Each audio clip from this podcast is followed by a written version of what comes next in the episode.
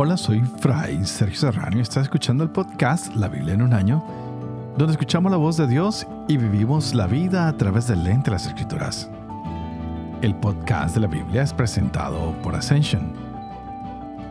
Usando la cronología de la Biblia de Great Adventure, leeremos desde Génesis hasta Apocalipsis, descubriendo cómo se desarrolla la historia de salvación y cómo encajamos en esa historia hoy. ¡Wow!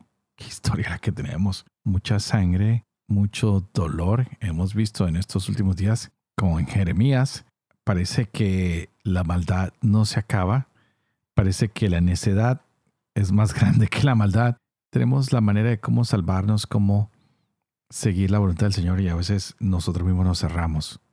Cerramos las puertas a lo que el Señor nos dice. Vimos a Godolías, gobernador, cómo fue asesinado. Hay hombres que oyeron cómo el rey de Babilonia encargaba a Godolías del país y vienen a matarlo.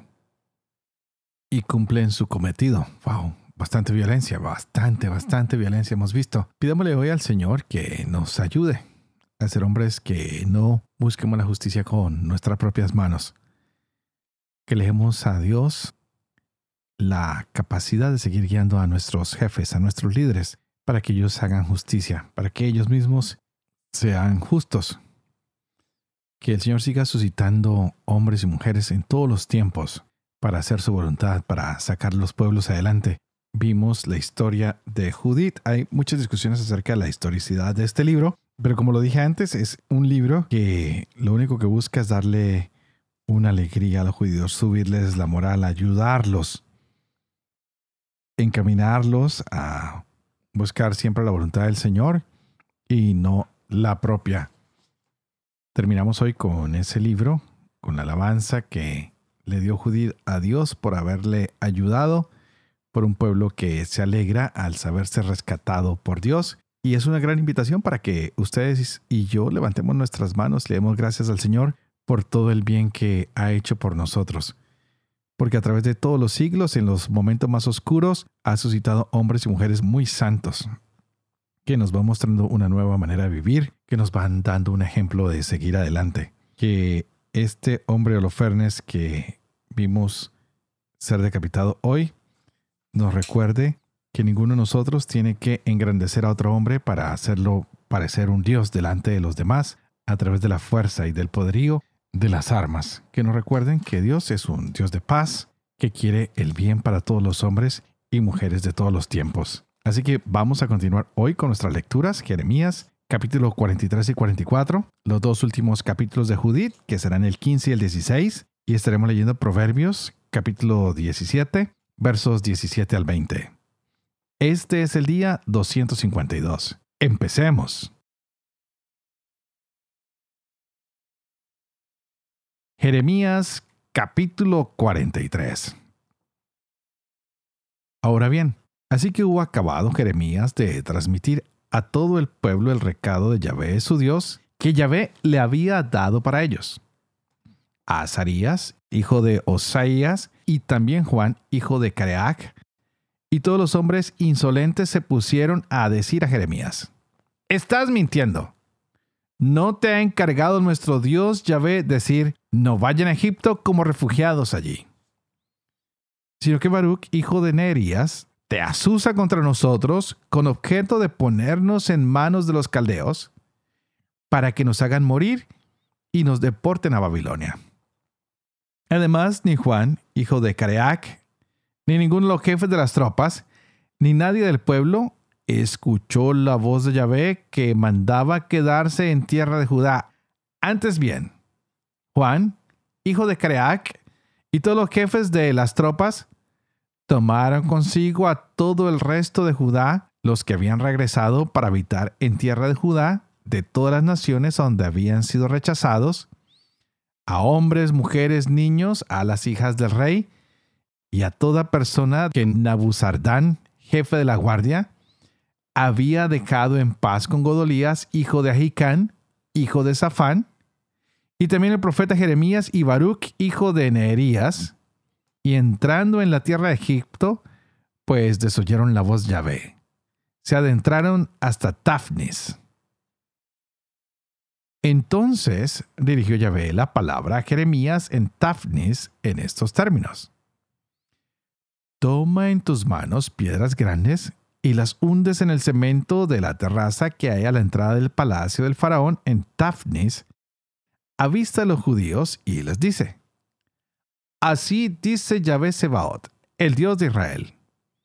He aquí que yo mando en busca de mi siervo Nabucodonosor, rey de Babilonia, y pondrá su sede por encima de estas piedras que he enterrado, y desplegaré su pabellón sobre ellas. Vendrá y herirá a Egipto. Quien sea para la muerte, a la muerte. Quien para el cautiverio, al cautiverio. Quien para la espada, a la espada. Y prenderá fuego a los templos de los dioses de Egipto, los incendiará y a los dioses los hará cautivos despiojará a Egipto como despioja un pastor su salea y saldrá de allí victorioso. Romperá los troncos sagrados de Bet que hay en Egipto y los templos de los dioses egipcios abrazará. Palabra dirigida a Jeremías con destino a todos los judíos establecidos en territorio egipcio en Migdol, Tafnis, Memphis y en territorio de Patros. Así dice Yahvé Sebaot, el Dios de Israel. Ustedes han visto la calamidad que he acarreado a Jerusalén y a todas las ciudades de Judá, y ahí las tienen arruinadas hoy en día sin que haya en ellas habitante. En vista de la maldad que hicieron para irritarme, yendo a incensar y servir a otros dioses desconocidos de ellos, de ustedes y de sus padres yo me afané por enviarles a todos mis siervos, los profetas, a decirles, Ea, no hagan esta abominación que detesto. Mas no oyeron, ni aplicaron el oído para convertirse de su malicia y dejar de incensar a otros dioses. Se derramó mi cólera y mi ira y ardió en las ciudades de Judá y en las calles de Jerusalén, que fueron reducidas a ruinas desoladas como lo están hoy día. Ahora pues, así dice Yahvé, el Dios Sebaot, el Dios de Israel. ¿Por qué se hacen tanto daño a ustedes mismos hasta borrar entre ustedes a hombre y mujer, niño y lactante de en medio de Judá sin que les quede resto? Irritándome con las hechuras de sus manos, quemando incienso a otros dioses en Egipto, a donde han venido como refugiados, como queriendo acabar de borrarse a ustedes mismos y acabar en tema de maldición y oprobio en todas las naciones de la tierra? ¿Sí será que han olvidado ustedes las maldades de sus padres y las de los reyes de Judá y de sus caudillos, y las propias de ustedes y las de sus mujeres, maldades que hacían en tierra de Judá y en las calles de Jerusalén? ¿No se han compungido hasta la fecha? ¿Ni han temido ni han dado en la ley y los preceptos que les propuse a ustedes y a sus padres? Por tanto, Así dice Yahvé Sebaot, el Dios de Israel. Miren que yo me fijo en ustedes para mal, para raer a todo Judá. Echaré vano al resto de Judá, los que enderezaron rumbo a Egipto, para entrar allí como refugiados, y se consumirán todos ellos en Egipto, y caerán por la espada, por el hambre acabarán consumidos. Del chico al grande, por la espada, y por el hambre morirán y serán tema de imprecación y asombro, de maldición y oprobio. Visitaré a los que viven en Egipto lo mismo que visité a Jerusalén, con la espada, el hambre y la peste. Y del resto de Judá, que como refugiados vinieron acá a Egipto, no quedará evadido ni superviviente para volver a tierra Judá, a donde se prometen volver para quedarse allí porque ya no volverán más que algunos huidos. Respondieron a Jeremías todos los hombres que sabían que sus mujeres quemaban incienso a otros dioses, y todas las mujeres presentes, una gran concurrencia, y todo el pueblo establecido en territorio egipcio, en Patros. En eso que nos has dicho, en nombre de Yahvé, no te hacemos caso, sino que cumpliremos precisamente cuanto tenemos prometido, ¿Quién es quemar incienso a la reina de los cielos y hacerle libaciones como venimos haciendo nosotros y nuestros padres, nuestros reyes y nuestros jefes en las ciudades de Judá y en las calles de Jerusalén, que nos hartábamos de pan. Éramos felices y ningún mal nos sucedía. En cambio, desde que dejamos de quemar incienso a la reina de los cielos y de hacerle libaciones, carecemos de todo y por la espada y el hambre somos acabados. Pues y cuando nosotras quemábamos incienso a la Reina de los cielos y nos dedicábamos a hacerle libaciones, ¿acaso sin contar con nuestros maridos le hacíamos pasteles con su efigie derramando libaciones? Jeremías dijo a todo el pueblo, a hombres, a mujeres y a todos sus interlocutores, ¿no es aquel incienso que ofrecían en las ciudades de Judá y en las calles de Jerusalén ustedes y sus padres sus reyes y jefes y el pueblo de la tierra lo que ha recordado Yahvé y le ha venido a la memoria? Y no pudiendo Yahvé aguantar más el espectáculo de las malas acciones de ustedes, de las abominaciones que habían hecho, ha venido a hacer su tierra una ruina, tema de pasmo y maldición y sin habitantes como lo es hoy día, y porque ofrecieron incienso y pecaron contra Yahvé.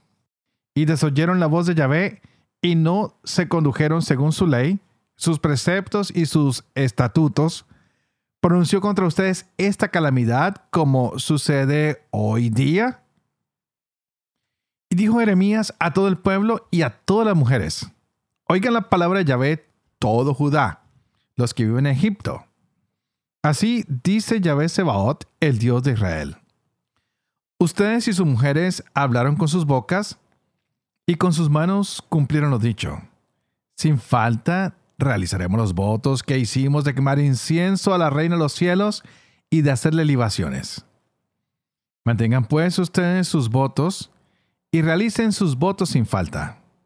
Empero, oigan la palabra de Yahvé todo Judá, los que viven en Egipto.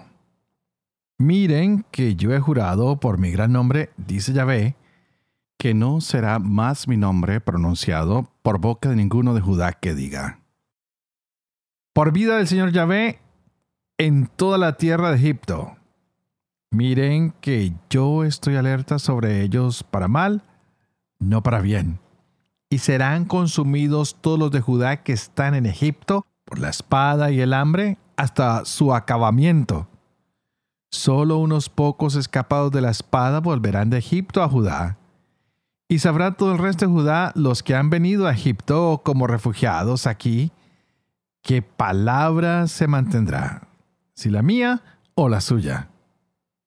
Y esto será para ustedes señal oráculo de Yahvé, de que yo los castigaré en este lugar, de suerte que sepan que han de mantenerse sin falta mis palabras para desgracia de ustedes. Así dice Yahvé Miren que yo entrego al faraón Jofra, rey de Egipto, en mano de sus enemigos y de los que buscan su muerte, como entregué a Sedecías, rey de Judá, en manos de Nabucodonosor, rey de Babilonia, su enemigo que buscaba su muerte. Judith capítulo 15 Los del campamento al oírlo quedaron estupefactos fueron presa del terror y del pánico. Y nadie ya fue capaz de mantenerse al lado de sus compañeros. Huyeron todos a la desbandada, por todos los caminos, por la llanura y la montaña. También los que estaban acampados en la altura sitiando a Betulia. Se dieron la fuga. Entonces todos los hombres de guerra de Israel cayeron sobre ellos. Osías mandó aviso a Betomestein, a Bebé, a Jobá y Colá, y a los habitantes de la montaña de Israel, dando noticia de cuanto había pasado, para que todos se arrojaran sobre los enemigos y los exterminaran. Cuando los israelitas lo supieron, todos como un solo hombre se lanzaron sobre los asirios y los batieron hasta Jobá.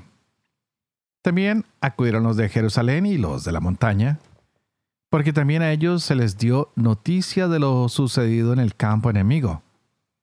De igual modo, los de Galaad y Galilea, atacándolos de flanco. Les hicieron enorme estrago hasta que pudieron refugiarse en Damasco y su región.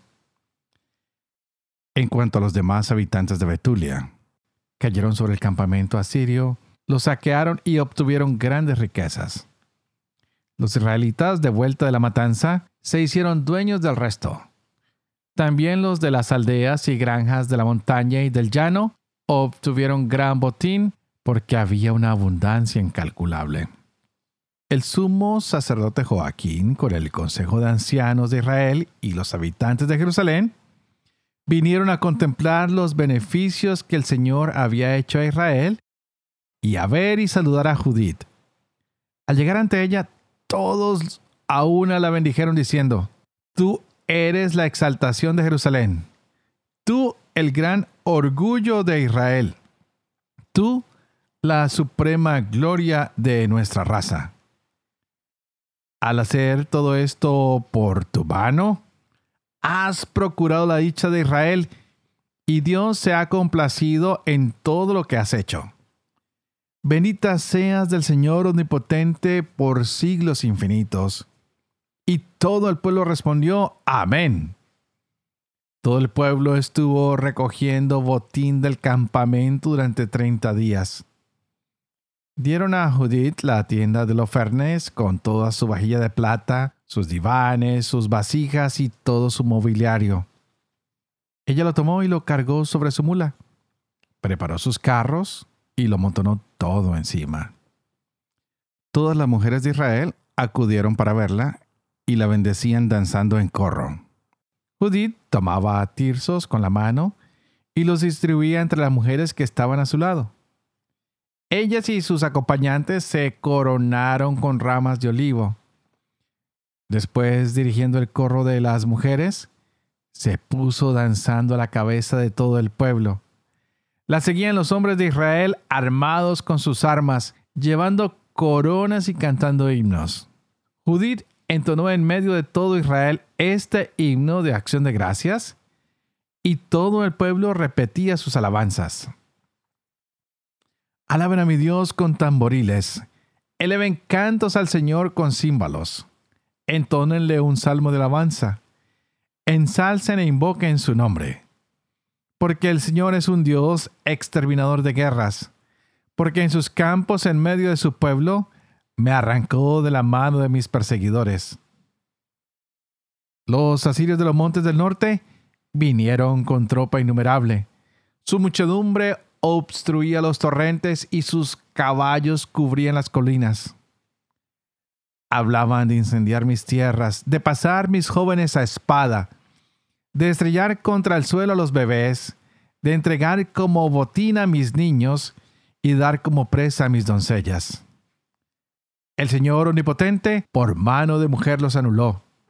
Que no fue derribado su caudillo por jóvenes guerreros, ni lo hirieron hijos de titanes, ni altivos gigantes lo vencieron. Lo subyugó Judith, hija de Merarí, con solo la hermosura de su rostro. Se despojó de sus vestidos de viuda para exaltar a los afligidos de Israel. Ungió su rostro de perfumes, prendió con una cinta sus cabellos, rompa de lino vistió para seducirlo. La sandalia de ella le robó los ojos, su belleza cautivóle el alma y la cimitarra atravesó su cuello. Se pasmaron los persas con su audacia, se turbaron los medos por su temeridad. Entonces clamaron mis humildes y ellos temblaron de miedo. Clamaron mis débiles y ellos quedaron aterrados. Alzaron su voz estos y ellos se dieron a la fuga. Hijos de jovenzuelas los asatearon. Como a hijos desertores los hirieron perdieron en la batalla contra mi Señor. Cantaré a mi Dios un cantar nuevo. Tú eres grande, Señor, eres glorioso, admirable en poder e insuperable. Sírvante a ti las criaturas todas, pues hablaste tú y fueron hechas.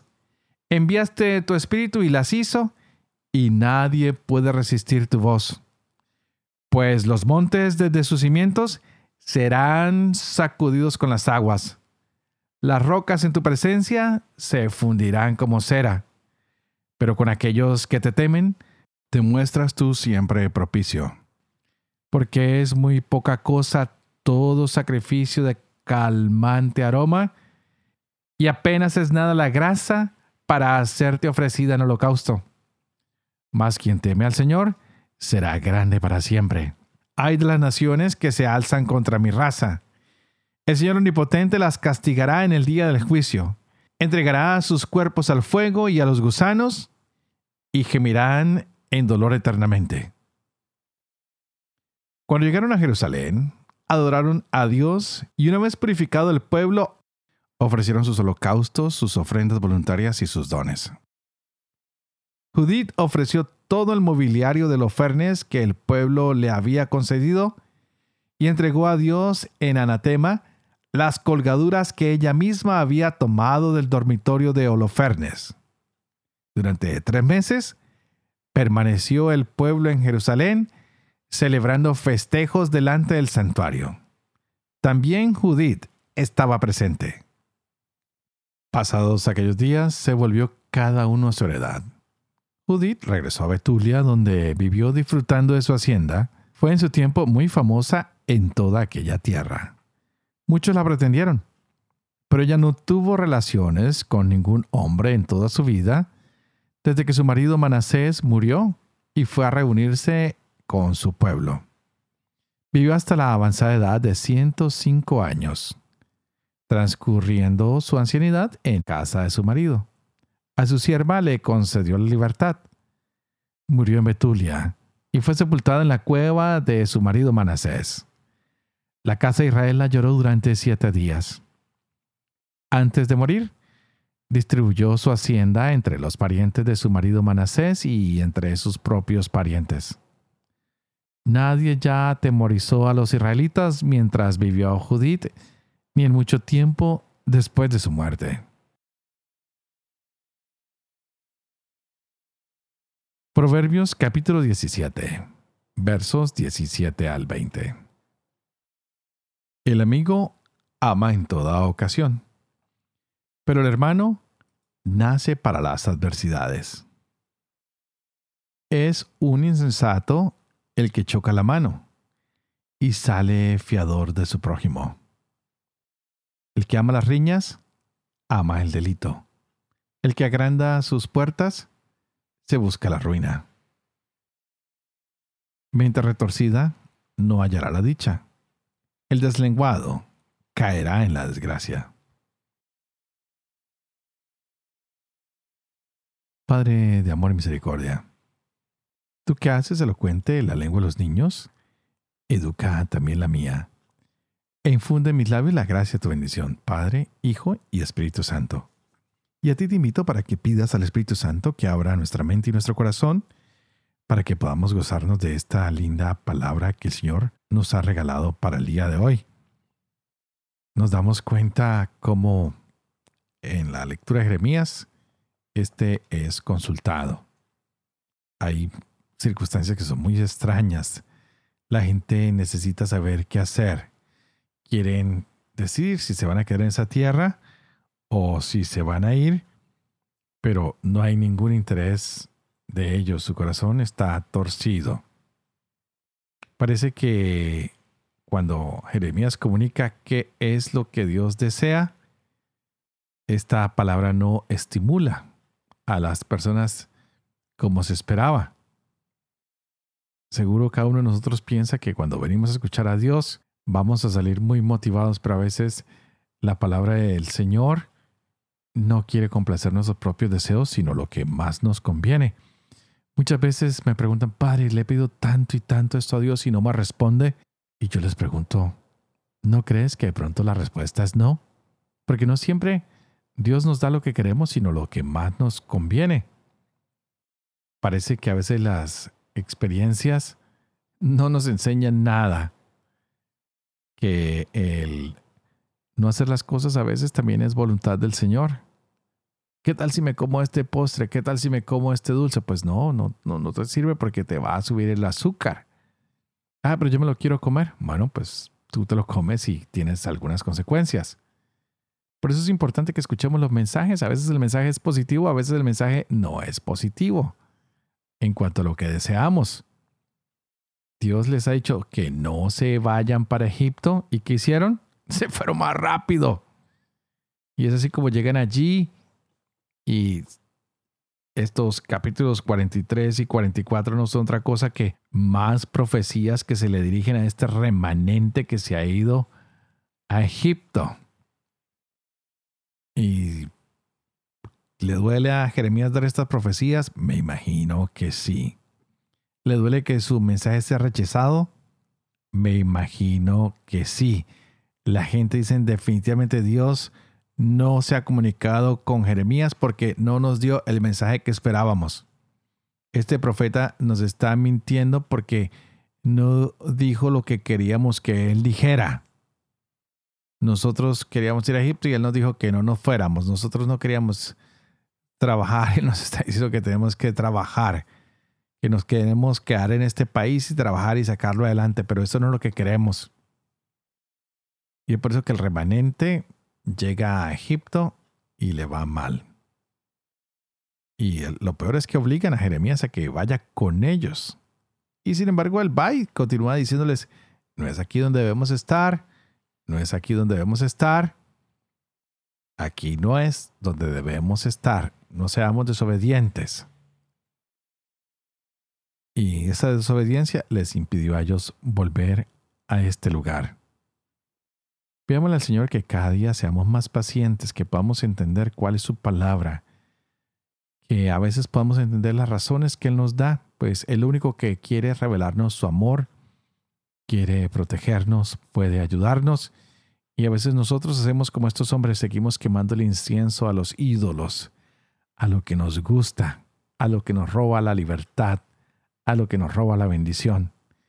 Digámosle, Señor, no queremos que ninguna realidad entorpezca nuestros ojos. No queremos que nada distorsione tu amor y tu misericordia para nosotros. No queremos vivir engañados, queremos cada día verte con más claridad, saber que estás con nosotros en los momentos difíciles y en los momentos de alegría también y que de estos momentos difíciles aprendamos cómo retornar, cómo regresar a ti, cómo tener una mejor relación contigo y que podamos serte fieles hoy y siempre. Así que queridos amigos, yo oraré por ustedes para que cada día puedan escuchar más claramente la voluntad del Señor, para que puedan seguir el camino que Él les propone. Y ustedes oren por mí, por favor, para que yo pueda seguir llevando adelante este proyecto de la Biblia en un año, para que yo también pueda vivir con fe lo que leo, lo que comparto con ustedes para que pueda enseñar siempre la verdad y sobre todo para que yo también pueda cumplir lo que he enseñado. Y que la bendición de Dios Toporoso, que es Padre, Hijo y Espíritu Santo, descienda sobre cada uno de ustedes y los acompañe siempre. Que Dios los bendiga.